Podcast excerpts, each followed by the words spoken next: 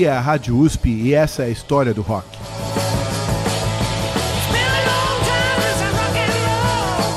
Olá, meu nome é Mário De Vivo e esta é a história do rock na Rádio USP.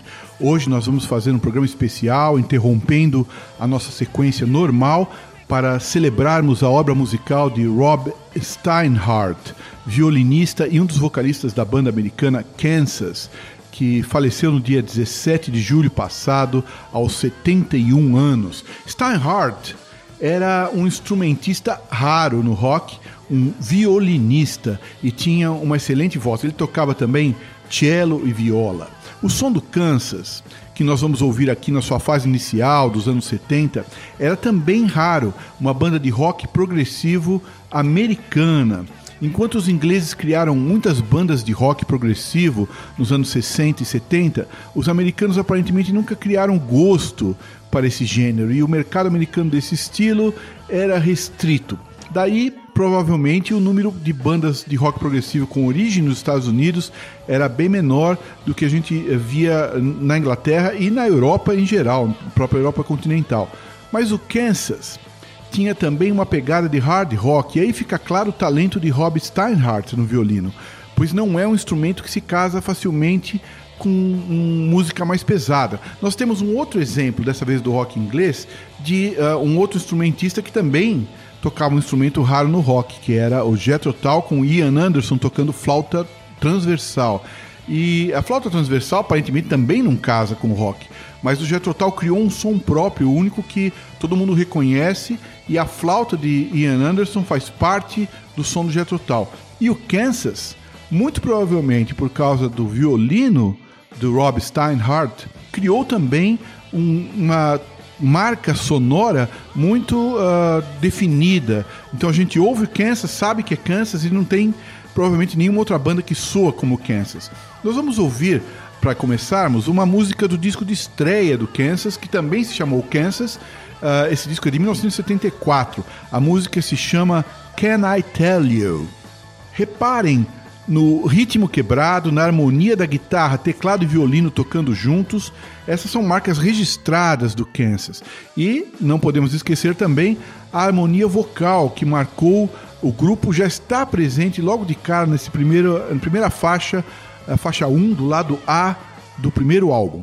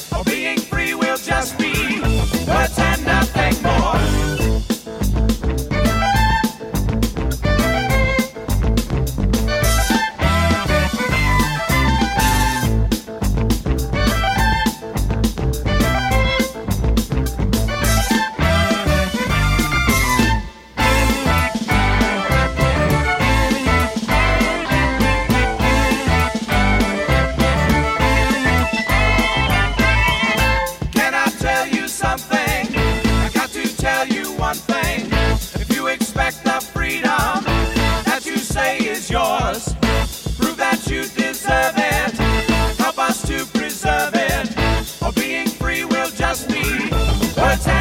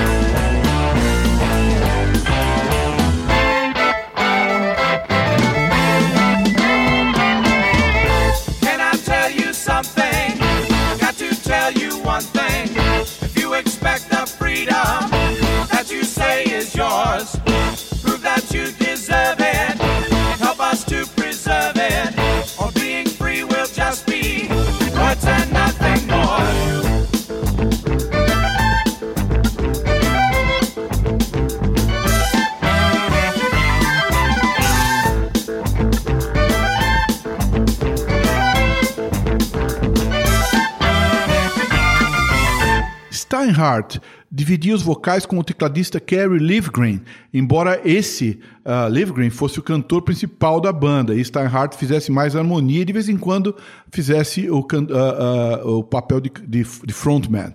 Mas uh, Livgren e Steinhardt frequentemente cantam junto em, juntos em harmonia.